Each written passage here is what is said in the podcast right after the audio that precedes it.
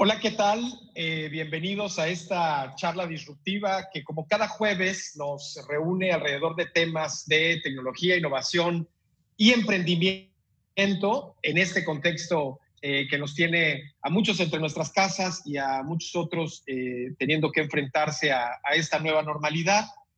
y el día de hoy tenemos en este programa 14 un tema que diseñamos también al principio de las conversaciones que empezamos eh, a tener en el diseño de las charlas disruptivas y, escogimos como tema eh, filosofía y sociedad, perspectivas eh, creativas. Y para estos efectos invitamos a dos grandes amigos que conocemos, que conocemos por su trayectoria y que tuvieron el tiempo, dispusieron del tiempo para reunirse el día de hoy con nosotros para compartirnos su experiencia, su visión, pero también eh, algunas de las, de las reflexiones que, eh, que pueden ser útiles para entender cuáles son las condiciones en las que estamos viviendo o estas nuevas condiciones en las que estamos viviendo. Yo eh, les, les quiero presentar por principio de cuentas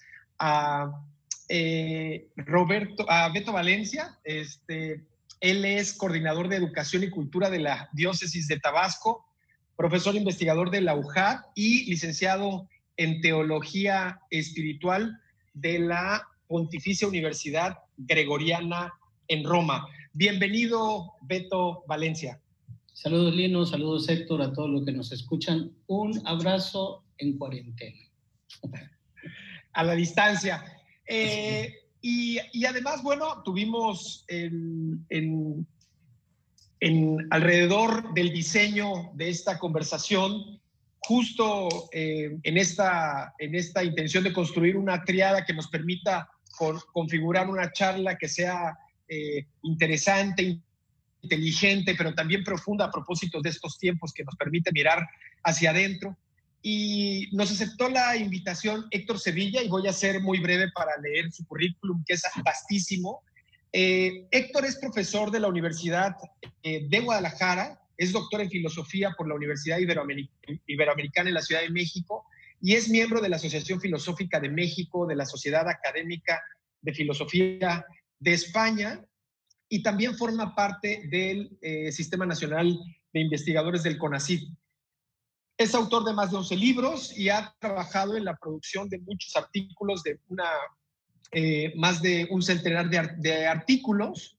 Eh, también ha realizado libros de manera colectiva sobre violencia, filosofía eh, y educación. Y lo tenemos hoy para platicar sobre filosofía, creatividad, innovación también un poco.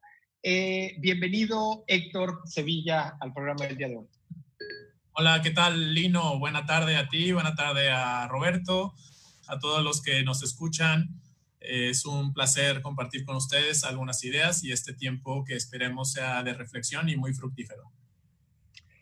Pues muchísimas gracias a los dos. Eh, ahí vamos a ir saludando a los, a los amigos que se van conectando. Hemos, eh, en este programa número 14, hemos transitado de conversaciones sobre innovación, sobre lo que ha ocurrido en, tiempos, de, en tiempos de COVID y en tiempos de pandemia respecto de temas educativos, respecto de la tecnología, de la configuración de los sistemas de salud. Hemos hablado también un poco de política, también un poco de, bueno, siempre de innovación y cómo hacer cosas, como los makers, cómo la impresión 3D se ha eh, insertado en, en, este proceso de ayuda para, para muchas personas, pero este programa tiene que ver con ver, con mirar y con reflexionar hacia adentro.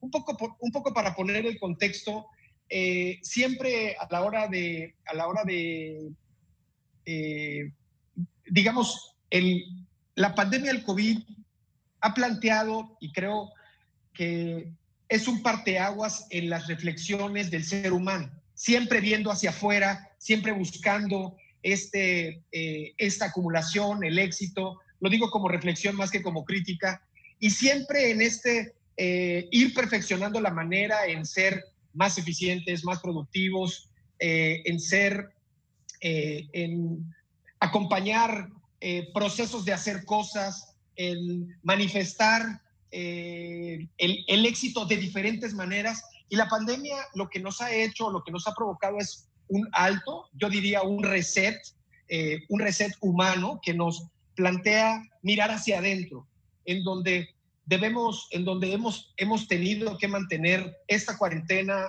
eh, eh, algunos de, maneras, de manera diferente, pero siempre en este concepto que es medio chocante, que es de la nueva normalidad, que reconfigura la forma en la que hacemos las cosas, pero también y especialmente la forma en la que pensamos las cosas.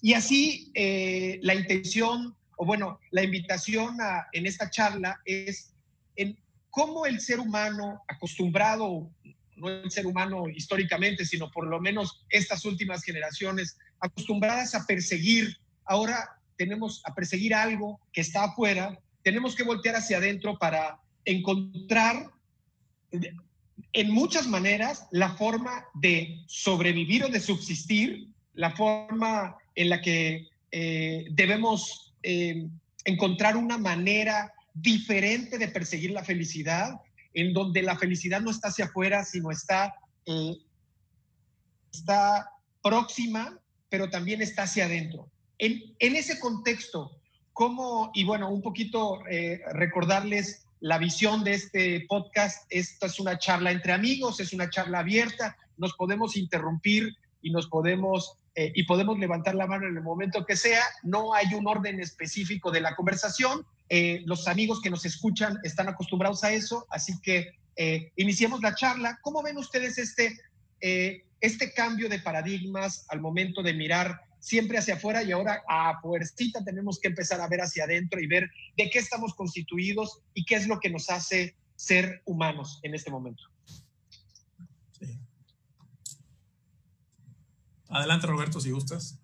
Bueno, eh, yo quisiera eh, poner como tres preocupaciones que he tenido a lo largo de estos cuatro meses, no solamente teórico, eh, desde mi estudio, desde lo que he leído, desde lo que he reflexionado, sino desde lo que me he encontrado con la gente que he acompañado, amigos, familia, eh, que ha tenido que padecer em, el COVID, porque lo primero fue que nos fue llegando por noticias de fuera, de lo que sucedía particularmente en Italia, en España, en Rusia, después en América Latina, con la crisis eh, particularmente en Brasil, y nos fue llegando hasta que México se convirtió en eh, el foco de la pandemia de alguna manera, y bueno, esto ha ido cambiando porque la realidad es dinámica. Las tres preocupaciones que tengo, bueno, pues eh, de dónde veníamos, dónde estábamos parados en febrero de este año, en enero de este año, cuando ni siquiera sospechábamos de este lado del continente que nos iba a venir una infección de este tipo que iba a detener todo. Como dice Slavoj Zizek, ¿no? Lo imposible se hizo posible. Lo que nunca nos imaginamos que pudiera suceder, un día sucedió, que se detuviera todo aeropuertos, puertos, mercados, hoteles, restaurantes, hasta las iglesias. Todo se detuvo. Inimaginable para el sistema del mercado, inimaginable para las escuelas, inimaginable para cualquiera de nosotros. En febrero del 2020 yo, como muchos, eh, estábamos gozando del supertazón, viendo a Shakira y a J. Lo moviendo sus eh, muy elaborados pasos y sus exquisitos cuerpos. Y voy a decir esta parte porque quiero empezar precisamente con algo que tú mencionaste, Lino, que es el tema del cuerpo. Tú hablabas del cuerpo como una interioridad. Eh, tiraste luz y dijiste, vamos a echar una mirada interior. Y yo creo que em, eso es lo que precisamente he ido tratando de reflexionar de no quedarme con la famosa infodemia, con todo lo que vemos alrededor, que cada vez es más caótico, cada vez es más confuso, cada vez es más problemático y cada vez conforme pasan los meses se convierte en algo más ideologizado.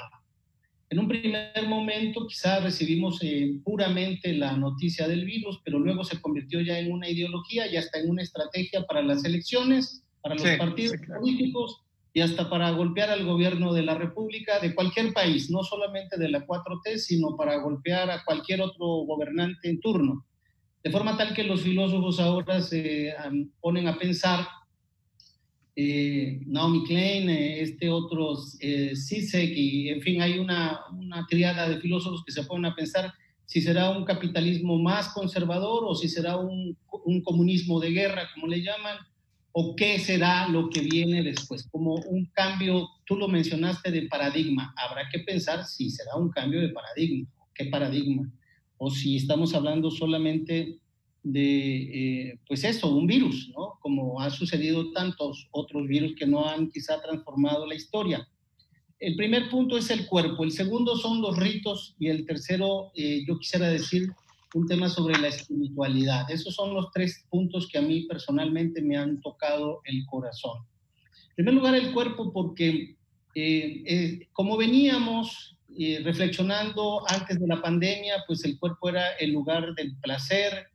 Recuerdan ustedes que precisamente en marzo del 2020 todo el mundo estaba vuelto loco con el tema de y la culpa no era mía, sino y el violador, o sea, estábamos ahí, ahí estábamos parados, justamente en ese momento estábamos parados, en un tema de revolución eh, feminista, en un tema eh, de revolución em, de las diferentes, ¿cómo se llaman?, diversidades sexuales, etcétera, ¿no?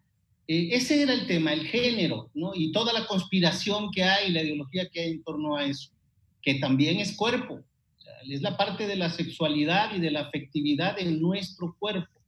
Por una parte, esta parte del placer, de las cirugías y de la dieta, ¿no? Eh, y por otra parte, de pronto viene el virus.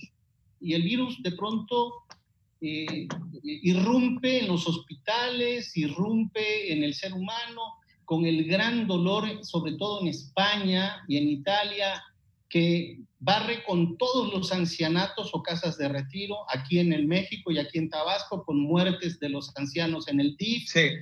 Y, esta parte ética del el virus, que para mí creo que es el tema que no se ha tocado suficientemente bien, es un tema bioético, el tema de la eutanasia que de hecho se está practicando ya en muchos hospitales, es decir, a quién le van a dar la prioridad para una cama o para otra, ¿no? Este periodista que estaba, este, no sé si era Sarmiento que decía, o uno de estos periodistas, ¿no? Que decía, yo tengo temor de que no me vaya a tocar una cama de hospital y un ventilador porque soy viejo. Razón también, porque evidentemente en los casos de Bolivia y otros países, donde ya se preguntan si deben de darle un respirador o no a una persona joven o a una persona. Toda esta parte ética, pues, del virus creo yo que no se ha, como en otros países, profundizado lo suficientemente bien. Y la parte del cuerpo que tiene que ver con la muerte, ¿no? El paradigma antes era el placer y ahora el paradigma es la muerte. Todos estamos ocultos en nuestras casas, eh, como en una especie de clandestinidad al estilo de las catacumbas, ¿no? De los primeros cristianos, encerrados con miedo, este, pues para no contagiarnos y por otra parte ver morir a mucha gente, ver sus cuerpos ser calcinados sin ningún rito de consuelo, de paz. Ahora recuerdo amigos que han muerto y eso duele, este, y creo que todos, y si no los que nos están escuchando, algún amigo, por lo sí, claro, algún, algún amigo o algún conocido, eh, eh, Beto, ahí, eh, ahí me gustaría, ya, ya hablaste de este modelo, digamos, en donde está de este triángulo en donde está el cuerpo por un lado, los ritos por el otro y la, y la espiritualidad como un tercer elemento, digamos, de, este, eh, de esta ruta de conversación que vamos a tener. ¿Tú coincidirías, perdón, eh, Héctor, coincidirías en esta ruta y si coincides en esta ruta de reflexión, eh, ¿qué añadirías a, propósito, de, a propósito de, este, de este triángulo que nos acaba de plantear Beto en la conversación? Sí, bueno, más que añadir, me gustaría dar también mi, punto de vista en relación a eso. Eh, en, algunos puntos coincidimos, en algunos no. Eh, incluso en algunas cosas de las que mencionaste tú al inicio, no coincidiría del todo. Y me voy a enfocar a eso en la, en la idea de que se trata de disrupción, ¿no? que es el, nombre del programa. Sí. En, en primer lugar, creo que en realidad no es que se hayan detenido las cosas. Esa es una, es como una idea de que todo se detuvo. Eh, lo que se ha detenido es el, funcionamiento externo de las cosas, el, el, que abran o no los restaurantes, el que las personas asistan o no a la escuela. Pero sería buena noticia que se hubiera detenido. El problema es que no se ha detenido, ha ido a la baja la economía, por ejemplo, ha ido en aumento la violencia doméstica, ha ido en aumento la depresión, ha ido en aumento el conflicto, el caos eh, personal que viven muchas personas, ha ido en disminución el PIB en, el país. En 18%, ¿no? Exactamente. Eh, entonces, yo diría, en ese punto quizá pondría una, una diferencia en cuanto a que sería buena noticia que todo se hubiera detenido. Acá la cuestión es que muchas cosas han ido moviéndose, pero en un sentido eh, negativo, que ahora que si lo vemos desde una perspectiva amplia, pues no tendría que ser ni siquiera negativo, sino que simplemente hay cambios, pero no tan benéficos eh, para la mayoría de las personas. ¿sí? Entonces, yo no veo las cosas detenidas, yo lo que veo es un caos, solo que es un caos eh, doméstico, escondido de alguna manera en las casas de muchas personas. Eso entonces como, como un primer punto. De hecho, volver a como estábamos antes, si realmente nos hubiéramos detenido, eh, pues va a llevar muchos años. Entonces, eso mismo comprueba que no ha habido una detención, que ha habido un movimiento, pero a la baja en varias cosas. Ahora, una segunda cosa que creo que es, es importante considerar aquí, eh, cuando has dicho que el COVID ha sido una oportunidad para mirarnos hacia adentro y que, la, y que muchas personas están mirando hacia adentro, yo creo que sí, son muchas personas las que se están mirando hacia adentro, pero son más las que no, las que eh, quizá ven no tan lejanamente a su propia casa, pero sí a partir de los conflictos y de las molestias y de la tristeza y del vacío y de la angustia y de la melancolía que ha generado eh, todo esto. La idea que uno tiene sobre lo que es dentro y lo que es fuera es en cierta manera una especie de de solamente distinción didáctica, pero las cosas que están dentro han estado fuera antes. Sí. De manera nuestra famosa interioridad, como lo podría pensar Merleau-Ponty, pues tiene mucho que ver de lo que ha sucedido fuera. Entonces, si fuera hay esta situación de caos, yo creo que la mayoría de las personas, más que estarse viendo hacia adentro, están absorbiendo esa, ese caos y lo están manifestando de manera personal, ¿no? Personal y luego somatizándolo también y luego también generando conflictos en su entorno pequeño y también en su entorno gradual. Para interiorizar, para realmente interiorizar cualquier cosa que eso sea, que también nos puede llevar a una interesante discusión, pero llamémosle para la introspección, se, se requiere al menos un poco de paz, un poco de paz, de sosiego y de disminución de angustia. Entonces, en una conducción con una situación de angustia y de ansiedad, y de incertidumbre y de pobreza y de violencia, es difícil interiorizar. Más bien lo que se hace es introyectar, pero lo negativo que está ahí, y entonces se van hacia adentro todo ese tipo de cuestiones, pero el ejercicio reflexivo, valorativo, casi hasta místico o incluso de introspección, pues requiere una calma que yo creo que muchas de las personas no están teniendo. Así que un buen primer paso sería como comenzar a hablar en general en los medios y demás de cómo encontrar, a pesar de tanto movimiento, que he dicho que no estamos detenidos, a pesar de tanto movimiento, un poco de tranquilidad o de paz para realmente ver en dónde estamos situados emocionalmente y que no nos configuren las, las emociones, las redes sociales o los medios de comunicación o todo este entorno que reiterativamente eh, menciona esta situación de emergencia y que obviamente genera eh, mayor problema eh, emocional. Y, Héctor, perdón, entonces en esta, en esta conversación lo que dices, lo que nos estás diciendo es, ah, pues, estamos haciendo, estamos interiorizando o tragándonos el caos, convirtiéndonos en, personas, en hombres, mujeres caóticos en donde estamos manifestando lo que está ocurriendo alrededor, pero especialmente lo que vemos en los medios, porque si estuviéramos con los medios apagados, quizá la situación también sería distinta. Los medios están jugando un, un papel súper relevante que ha jugado en la vida moderna de las personas o de, los, o de, nosotros como, como, como, mujeres, hombres.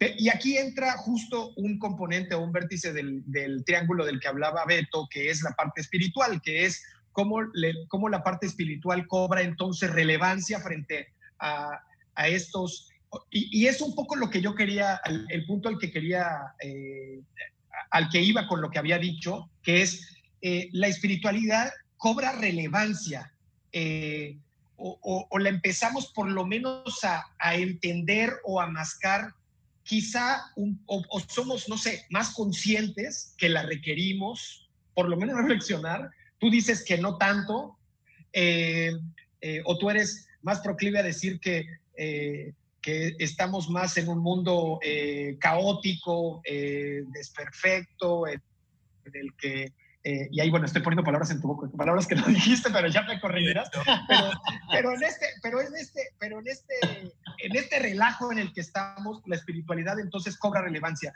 Tú, Beto, ¿cómo ves y cómo, cómo nos dirías que esta, que si cobra relevancia, no cobra relevancia, simplemente ahora somos más conscientes, no lo somos, realmente eh, yo lo que estoy diciendo es algo de parvulitos eh, y, soy un optimista nada más, que creo que la humanidad va a entender con todo este relajo y este desmadre que estamos viviendo y en realidad vamos a seguir siendo iguales o peores. ¿O cómo lo ves tú desde ahí, eh, Beto? Bueno, acabas de citar a Sabater que decía justamente que después de la, o saliendo de esta pandemia no vamos a salir igual sino un poco peores. Y a rato cuando estoy pesimista, pienso en eso, pero cuando de pronto me llaman para pedir plasma para alguien que está en el hospital, se reúnen cuatro o cinco para hacer una cooperacha para una familia que tiene hambre, cuando alguien pide apoyo y de pronto uno de los más humildes son los que salen para, para dar su trabajo, a veces eh, su tiempo, es donde digo, no, sí, la humanidad tiene en parte mucho, mucho de esta espiritualidad, esta interioridad. Eh, hay una parte polémica que el presidente de, alguna manera repite mucho en México, pero que creo que tiene algo de razón, que el pueblo mexicano tiene un cofre de valores, eh, que, es, que lo hace diferente a Estados Unidos o a cualquier otro país de Europa, ¿no? El cofre de valores que nosotros tenemos, ya podemos discutir cuáles son ese, ese, tipo de valores de acuerdo a la cultura de cada uno. Aquí en Tabasco hay, de acuerdo a nuestras familias conocidas o no, cierta solidaridad en el campo, los empresarios, en fin, eh, hay cierta solidaridad que creo que sí está presente.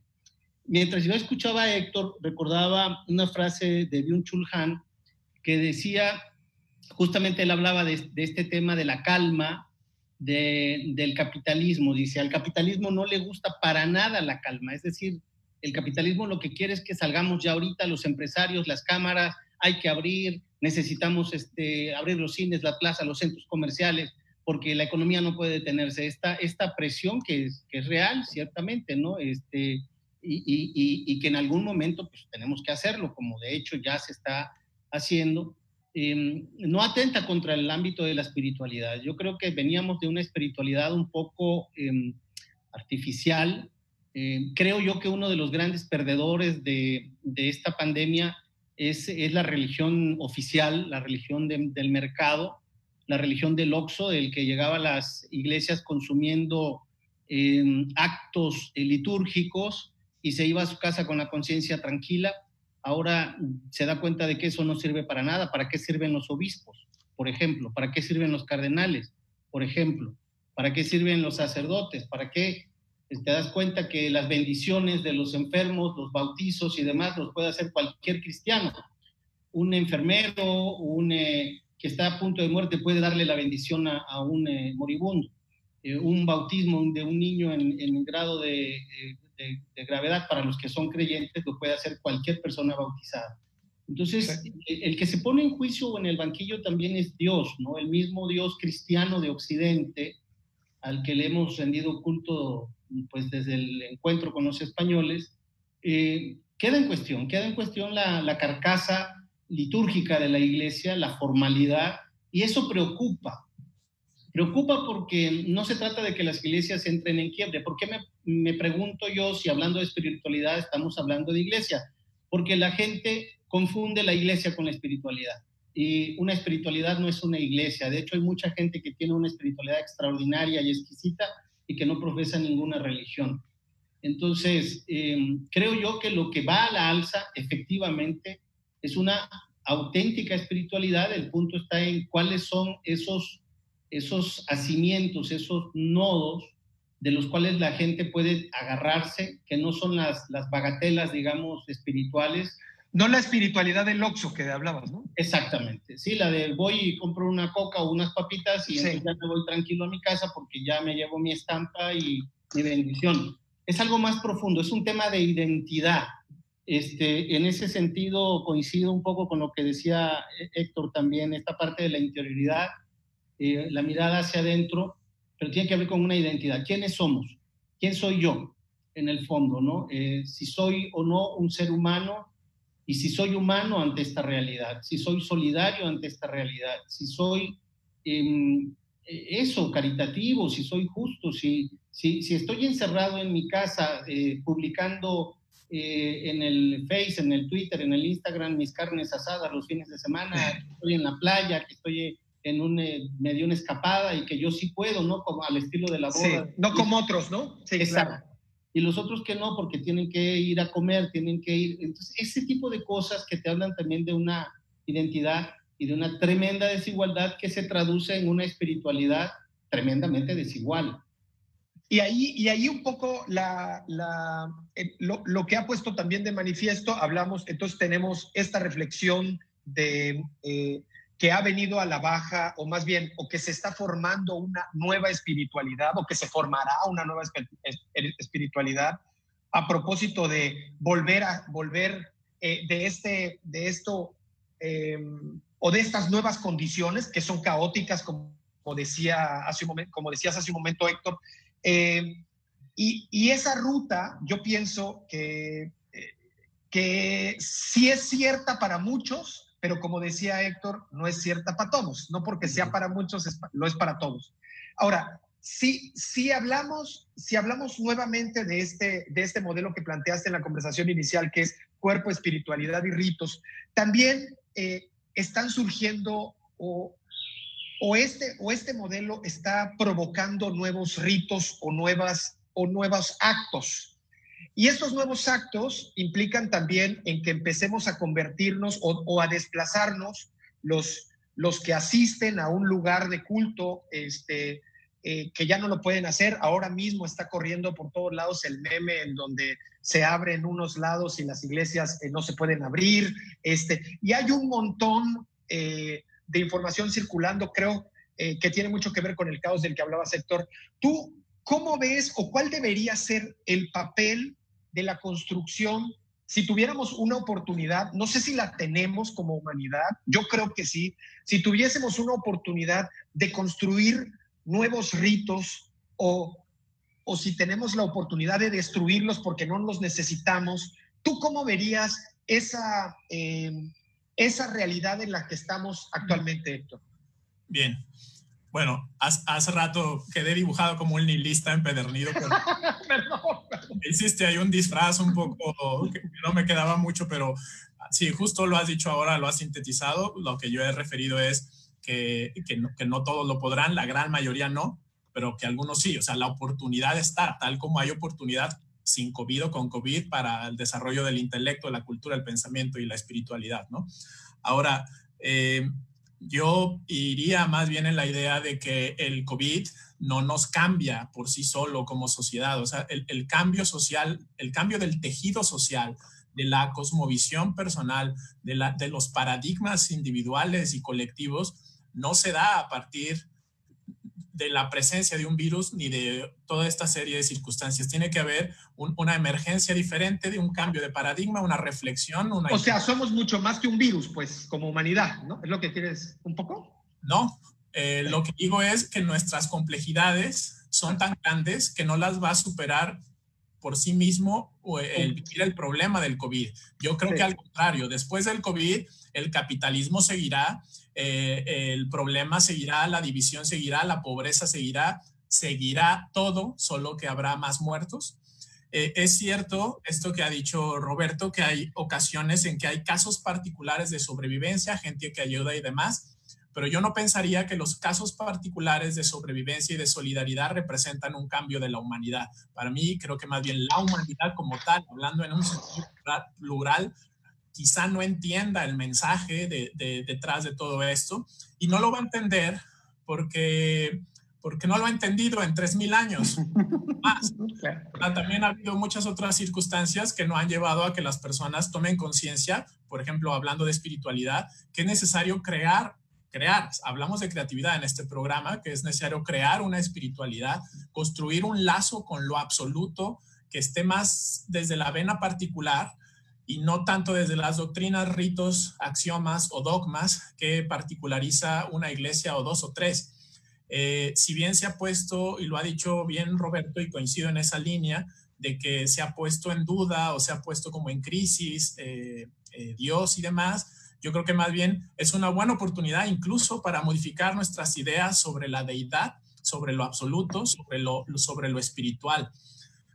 Ah, se comentó hace un momento la importancia del cuerpo, aludiendo que el género tenía que ver con, con el cuerpo, aunque más bien el género tiene que ver con la construcción social, lo que tiene que ver con el cuerpo es el sexo, pero de la misma manera la espiritualidad tiene que ver con algo que tenemos que construir Así como construimos nuestra manera de ser hombres y mujeres a partir de los cánones establecidos socialmente, también construimos una espiritualidad. Y creo que una de las, uno de los principales, yo diría, y quizás seré radical en esto, uno de los principales estorbos que hay para esa vivencia de la, de la radicalidad espiritual es justamente eh, crecer y vivir cegado por las creencias dogmáticas que nos hacen eh, simplemente sumisos, ante los que creen que saben o conocen cuál es la voluntad de Dios y lo que debemos hacer moralmente en nuestra vida. Creo que es una buena oportunidad esta situación que tenemos también para revisar, profundizar, ¿por qué no también leer otro tipo de textos donde no simplemente se nos adoctrine, sino que nos libere espiritualmente? Ya estoy viendo de antemano, y en esto quizá sea optimista, cuando se encuentre una cura para el virus gracias a la ciencia. Habrá muchos que dirán que nos ha liberado Dios, ¿no? Eh, que por fin eh, se apiadó de nosotros y que se lo debemos. Y entonces habrá muchos que se aprovecharán para hacer novenarios y hacer una serie de ritos y demás cuestiones para decir que bueno, que nos ha salvado eh, la religión. Pero no será así, será la ciencia la que elabore algo que por fin pueda hacer que las personas salgan de su casa. Ahora, Sí, adelante. Yo, quisiera, yo no quiero aderezar ese comentario, solamente quisiera voltear. Beto, ¿qué opinas de esto que acaba de decir Héctor? Yo cruzaba los dedos y decía, vamos a hacer un programa de debate, de reflexión. Este, la verdad es que no, hice más que cruzar los dedos porque la verdad es que es, muy interesante las reflexiones de, ahora, mismo. Este, Beto, ¿qué puedes decir respecto de esto? Bueno, mira, mm, dos cosas. Evidentemente, coincido con esta parte del proceso, ¿no? estamos en un proceso, es un proceso primero de conciencia mm, de la humanidad en el momento en el que se encuentra. Es cierto, llevamos 40, 50 años, desde los años 60, que estamos batallando, por ejemplo, con el tema de la desigualdad en México, en América Latina, eh, las guerrillas, la, pobreza, la desigualdad. Eh, traída con el famoso neoliberalismo hasta nuestros días y esa tremenda desigualdad que ha llevado muerte, que ha llevado eh, una gran eh, concentración de riqueza y de una gran eh, emergencia de muchos, muchos pobres, no solo en México, sino en muchos países de América Latina y del mundo. Mientras por otra parte había una gran indiferencia al hambre, a la pobreza de mucha gente. En esa parte sí coincido que la humanidad, como una buena parte de la humanidad, ha estado adormecida de, la conciencia. La religión tiene mucho que ver en eso también, es cierto, la religión en algunos lugares ha jugado un papel no en el sentido marxista del opio del pueblo, pero sí de más bien de alianzas con ciertos gobiernos, que eso es más real que si fuera un opio, ¿verdad? Es decir, que hicieron alianza con el gobierno salinista, con el gobierno cedillista, con el gobierno de Peña Nieto, etcétera, es más realista que decir que sea. Con, con, el calderonista te lo brincaste, no sé, no sé si te lo brincaste a propósito o sin querer, pero te, lo menciono para que no te lo brinques. No, es que es yunque, yunque es otra cosa, ¿me entiendes? El yunque es un golpe de Estado a la iglesia desde la política, un grupo empresarial, ¿no? Este, que también tuvo mucho que ver con precisamente eh, una etapa no muy clara dentro de la iglesia con Juan Pablo II, pero es un proceso. Entonces sí coincido en esta parte del proceso, dónde va a acabar y dónde estamos parados. Yo sí creo, ahí también existe se habla de una etapa del proceso, como si fueran las etapas del duelo eh, dentro del virus, ¿no? Y, y recordando cuáles son las etapas del duelo, digamos un poco hablando, si quieres, culturalmente, pero eso lo vive cada familia, ¿no? Primero el rechazo, luego la, la, negación, luego la negociación, etcétera, ¿no? Los cinco pasos del duelo. Eh, me parece que como un esquema de, de, para entender en qué momento estoy yo o mi familia personalmente puede ayudar. Hay familias que simplemente siguen ahorita en, en la etapa del pánico, eh, a nivel social, ¿no? Yo creo que estamos ya en la etapa en México en concreto, si quiero usar este esquema, desde luego, de la negociación, ¿no? De, de qué tiene que hacer el sistema del sector salud, los empresarios, o sea, un poco esta parte, pero es, es un proceso ciertamente en medio del caos. Respecto a la pregunta de Dios, yo sí soy muy de la idea del Dios Espinosa, aunque me vayan a atacar mis hermanos, no, no, no creo mucho que tenga que ver en eso, porque pues, es filosofía finalmente. Un aspecto filosófico es creer ciertamente que eh, Dios nos va a salvar con la naturaleza y no sin ella. Eh, si la vacuna la hace un gringo o la hace la UNAM, porque la UNAM también está trabajando para eh, hacer un equipo interdisciplinario para elaborar una vacuna, o si la hace Rusia. Los rusos, sí, claro. Eh, será lo de menos, quien tenga mayor conocimiento de genética, de bioética, en fin, de lo que tenga que ver con la elaboración de la vacuna, saldrá. Que después se cuelgue una u otra religión el, el aspecto o el crédito, ¿no? Eh, ahorita si sale alguien del, eh, del, Juan Gran, ¿verdad? La gente dice pues que fueron efectivamente los rosarios y decenarios que se hicieron por esa persona y no se le da gracias al médico o a las enfermeras o enfermeros. Esa parte pues es también parte de la educación tenemos. Oye, oye, Beto, quiero, quiero hacer una anécdota solamente a propósito de lo que, de lo que, de lo que estás diciendo y a propósito de este de este algoritmo causa y efecto que regularmente le ponemos al tema de la espiritualidad, que es cuando alguna vez que, estuviste, no, seguramente no lo recuerdas, que estuviste en mi casa, que eh, te compartimos que había, un, y acababa de nacer este, eh, mi hijo y que había muchas tepocatas víboras prietas y, alimañas, eh, y, te, y, te, compartimos, oye, pues, ¿qué, qué opinarías que, que, aquí, pues, pues, la razón de invitarte pues es que, eh, sentimos que hay como mucha influencia espiritual acá y hay muchos animales justo porque pues acaba de nacer un bebé.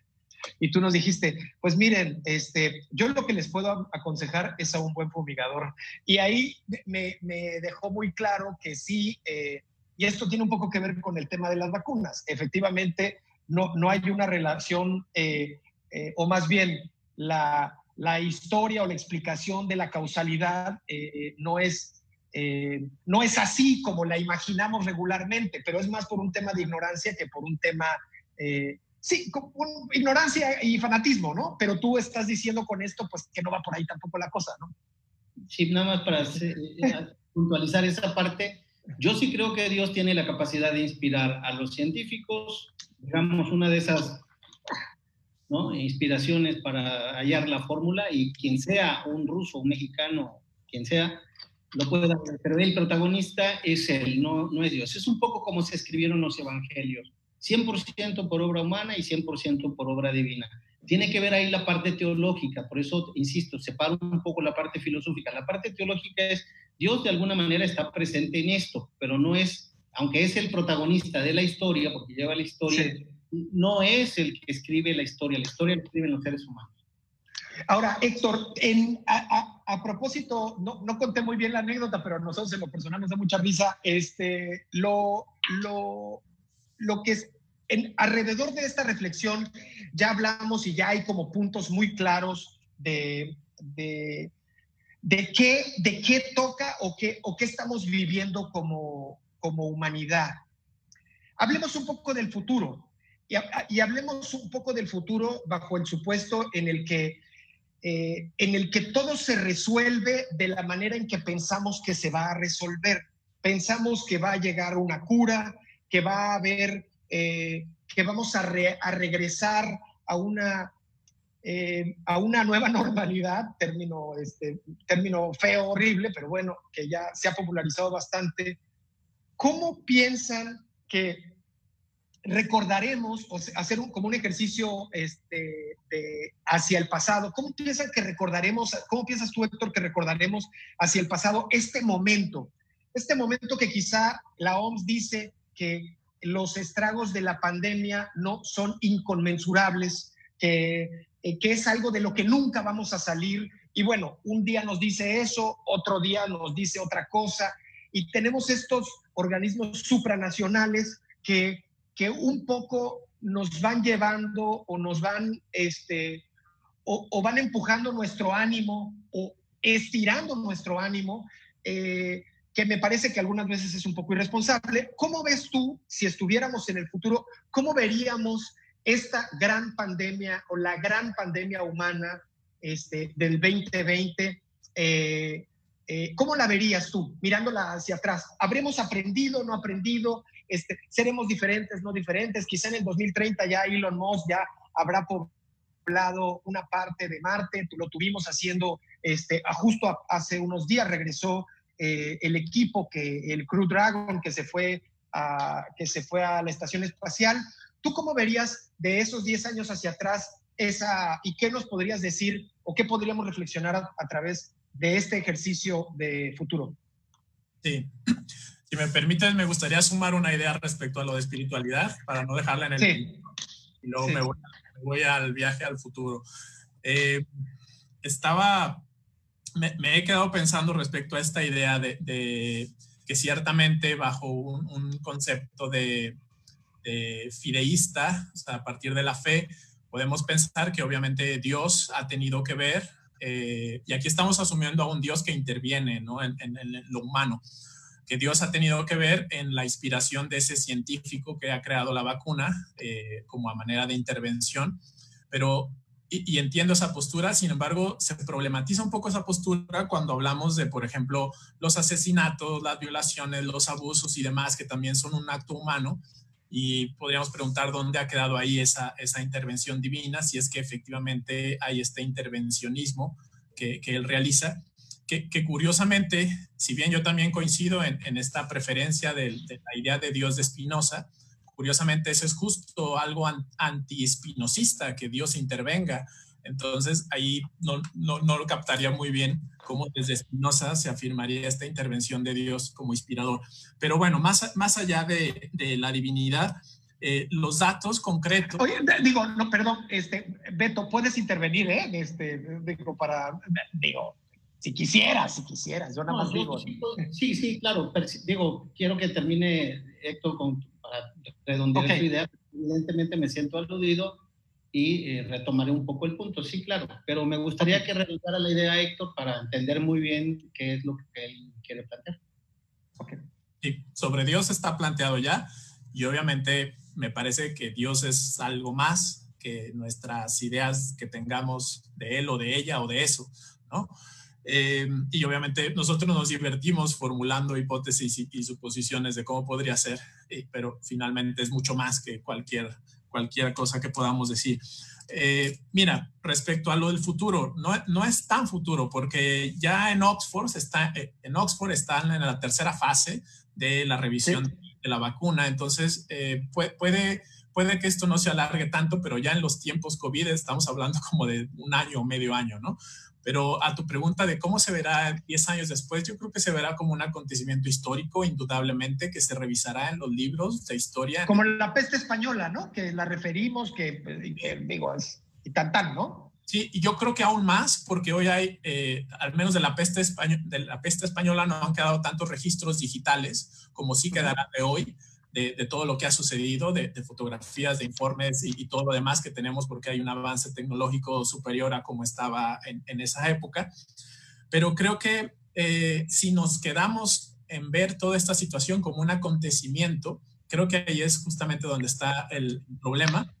Y, yo creo que el cambio eh, de mentalidad tiene que ver mucho en el reconocimiento de la vulnerabilidad, en el reconocimiento de que somos finitos, que vamos a morir, que tenemos una, una tendencia ineludible, inevitable e irrenunciable hacia la muerte.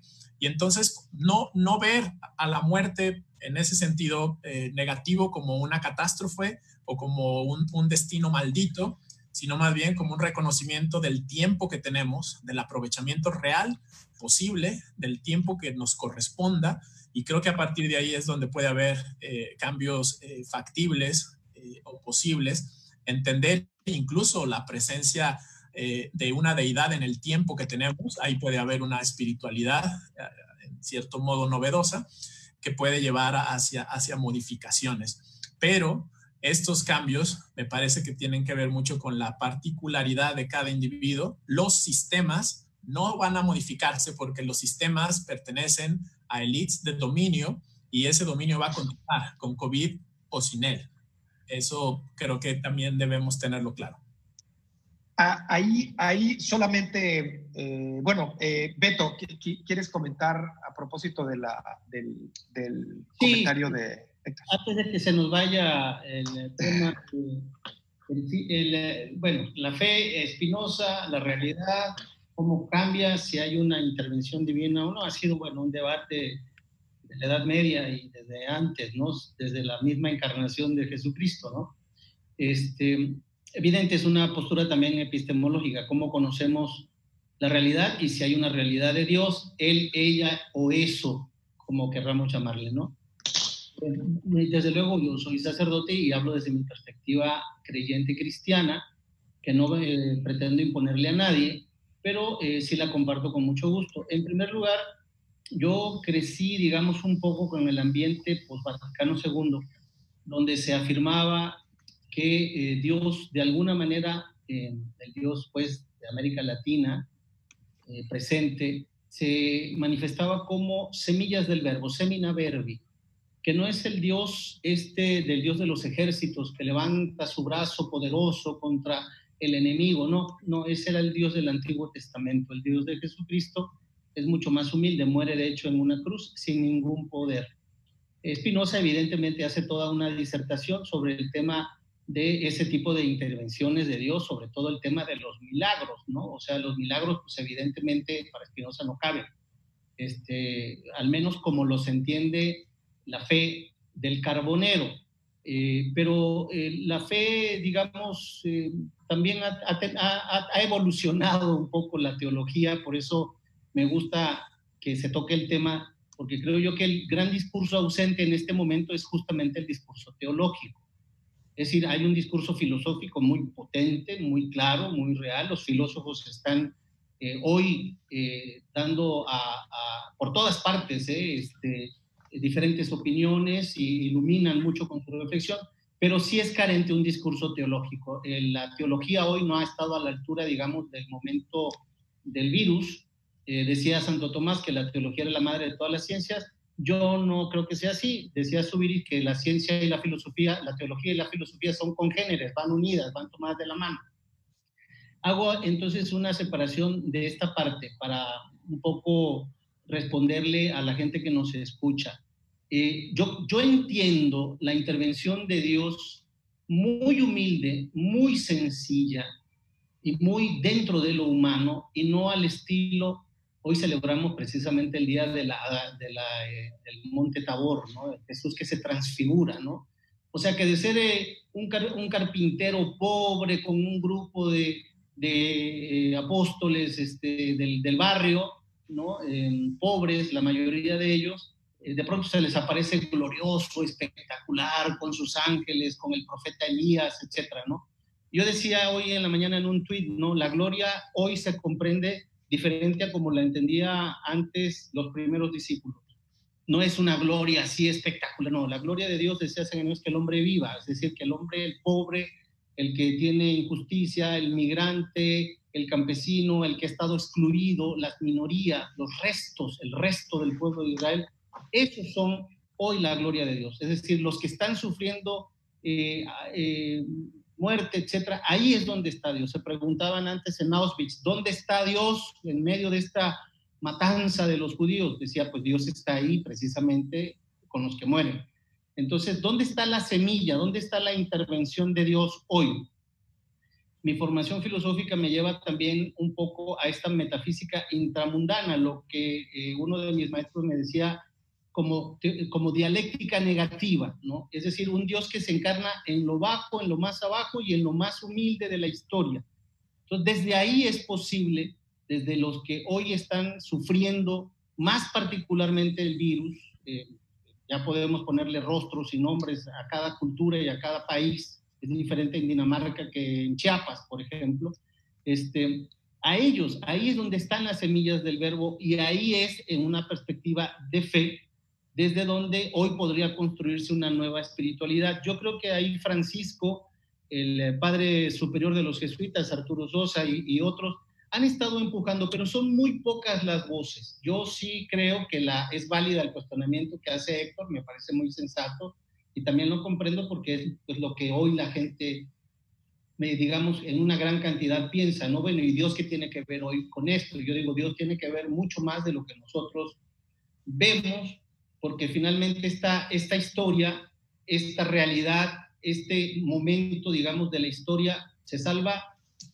con nosotros y yo creo que con Dios. O sea, no lo podemos dejar de lado. El, Dios del cristianismo en el que yo creo, pero igual, o sea, eh, eh, la humanidad se salva también con la fe, no sin la fe. Eh, la fe es un elemento, digamos, muy importante para que el ser humano se supere a sí mismo, pues. hay, hay, un mensaje, hay un mensaje, Beto, que dice que, que, le mando un saludo a todos los que nos están escribiendo por Facebook a Marichú Salas Marín, que nos saluda, a Rodrigo Gutiérrez, eh, que nos manda saludos también de Chiapas, un saludo Rodrigo, eh, a Penélope Aro también, un saludo fuerte, a Daniel Pérez, que dice que el capitalismo no es malo, que una de sus premisas es el respeto y restricciones del proyecto de vida del prójimo, lo que vivimos hoy en día. Se llama consumismo, que bueno, ahí podríamos también este, reflexionar. Y Wendy habla de la fragilidad de la existencia humana, que yo creo que un poco en, el, en, el, aterrizaje también un saludo a Wendy. En el aterrizaje, sí, lo que ha puesto de manifiesto esto es, independientemente de las distintas visiones, posiciones que pudiésemos o, reflexiones que podemos, hacer, lo que está de manifiesto y lo que es evidente, y hacía un ejercicio de, ese ejercicio de futuro o de voltear del futuro hacia atrás, eh, a este gran eh, acontecimiento que decía Héctor, que bueno, yo diría, corremos el riesgo de que se vuelva un acontecimiento más o que se vuelva el momento transformador que nos permita entender nuestra fragilidad. Regularmente, eh, y hablábamos también de la muerte, la muerte es algo que si bien, eh, eh, y quiero hablar, antes del COVID estaba presente, o sea, sabes que te vas a morir, sabes que naces y te mueres,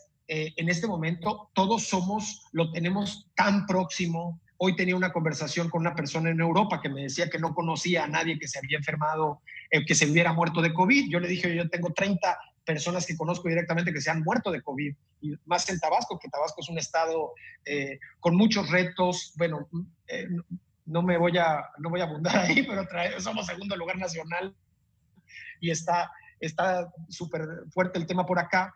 Eh, Sí, la fragilidad humana es, si, volteáramos, yo creo, desde eh, en, eh, de, en 10 años, en 2030 hacia atrás, este sería el momento en que es muy evidente que somos frágiles o que por lo menos lo estamos comunicando muchísimo más. Nos estamos dando cuenta, no es que antes no nos diéramos cuenta, sino que lo reservábamos. Héctor, tú esa, esa visión, esta visión que comparto respecto de la fragilidad y respecto de este acontecimiento de darnos cuenta de la, eh, o, de esta o de esta reflexión, ¿qué, ¿qué podrías decir que aparte de ser frágiles, cuál sería esta ruta que tendríamos que tomar? No lo que va, no lo que va a ocurrir. ¿Cuáles serían tus mejores deseos, no, por, no tanto porque creas que va a ocurrir, sino cuáles deberían ser, y esto es un poquito invitarte a, a, a plantearnos una ruta de reflexión hacia el futuro. ¿Qué, qué te gustaría que aprendiéramos como seres humanos en esta fragilidad que estamos viviendo y que, y que hoy en día está muchísimo más de manifiesto. Yo creo que siempre sabemos que nos podemos morir, pero hoy más que nunca podemos, sabemos que nos podemos morir mañana y no es broma, ¿no? O sea, este, y no es ni siquiera una reflexión, es una posibilidad altísima. Este, ¿Qué podrías decirnos respecto de esta fragilidad, Héctor, en, lo, en, un, en un tiempo muy breve además? Porque ya se nos está acabando el tiempo. Un minuto. En un minuto, bien. Eh, lo que yo desearía es que desarrolláramos algo que dijo Javier Subiri justamente, que es el saber sintiente. Esto es... ¿El, saber qué?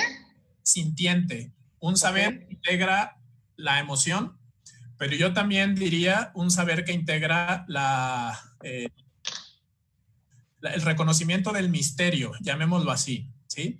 Yo, yo coincido con, con Roberto en que hay algo, una, una realidad que no comprendemos por completo, está implícita.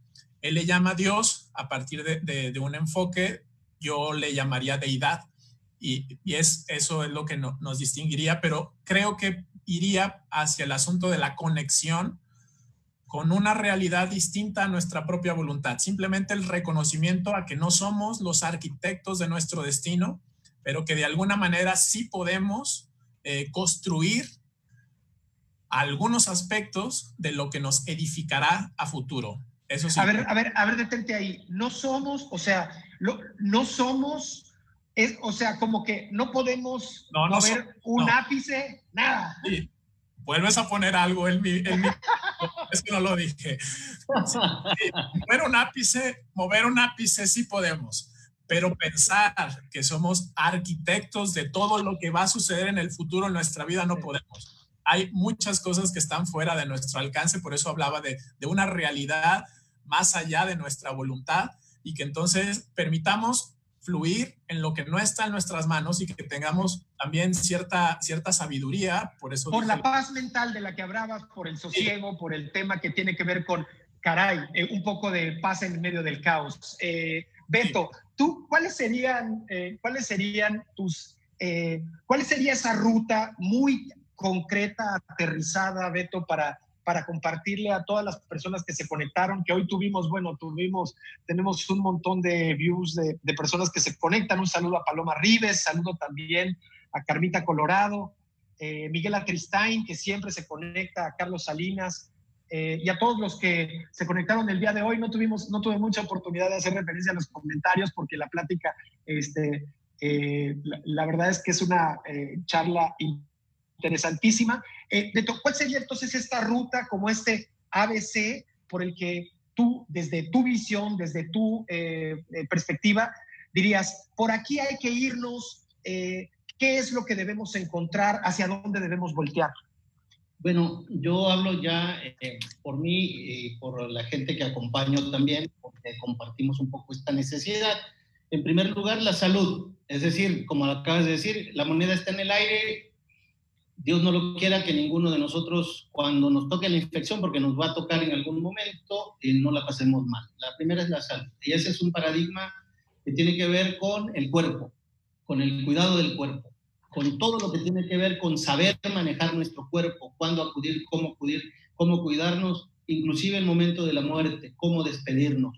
Aunque tenga que ir yo al hospital y despedirme de mi familia en el momento en el que eso suceda, bueno, esa parte es la primera. La segunda es la economía, es decir, cómo cuidar mi economía, la economía de mi familia, que cuidando mi economía cuido también, pues de alguna manera, la economía de los demás, pues para que el Estado también y el país sufrirá muchísimo. Esta es una parte real, habrá una gran, gran crisis económica, pero en la microeconomía, por lo menos que no haya hambre.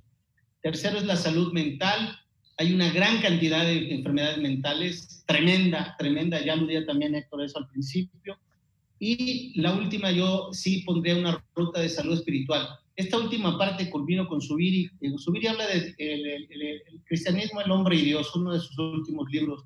y él sostenía, no llamándolo a Dios, pero sí diciendo que era la realidad absolutamente absoluta. Este es un término subiriano extraordinario.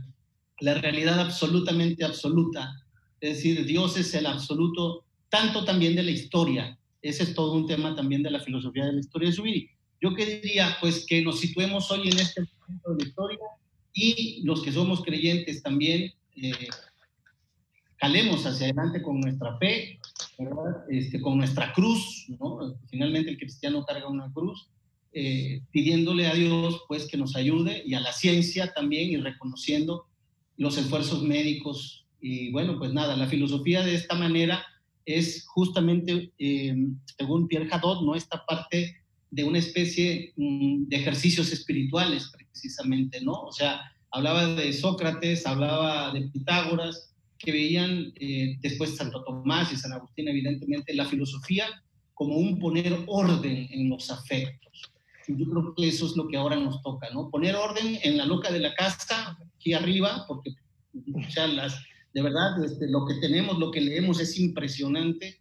En nuestro... Y, y hay, y hay una concurrencia, eh, agradecerles a ambos un, un poco para, eh, para esta concurrencia de el saber sintiente del que hablabas, eh, Héctor, sosiego en medio del caos y esta ruta también de cuerpo, economía, salud mental y salud emocional. Me parece que ambas reflexiones son eh, eh, muy, muy apropiadas y muy, y muy relevantes en medio o en, esta búsqueda permanente que siempre hacemos de saber más, entender un poco mejor y procurar que desde la reflexión que, eh, vayamos surfeando. Yo tenía un, un, amigo que decía que aprendamos a ir surfeando esta ola que es la vida, en donde a veces nos vamos a caer, este, pero hay que, hay que levantarnos con entusiasmo. Agradecerles a ustedes su tiempo, su, eh, esta, esta hora que se nos extendió algunos minutos. Eh, Beto, Héctor, de verdad, este, pedirles que nuevamente nos acompañen. una frase final con la que quisieran cerrar este programa Héctor, una frase de remate así, una frase matona con la que te gustaría cerrar este programa que llevó como título Filosofía y Sociedad, Perspectivas Creativas. Una, eh, Héctor, si nos quisieras eh, compartir, por favor. Somos individuos, pero lo humano continuará aún sin nosotros. Gracias, eh, Héctor. Beto, algo que nos quieras, con lo que quieras cerrar, por favor. Mi cuerpo es mi compañero y mi templo. Que Dios bendiga nuestro cuerpo, nuestra sociedad. Pues muchísimas gracias a todos los que nos se conectaron el día de hoy, a los que nos van a estar escuchando este, offline. Muchísimas gracias. Eh, nos vemos en el programa número 15 eh, estas fueron las charlas disruptivas. Muchas gracias a todos. Gracias.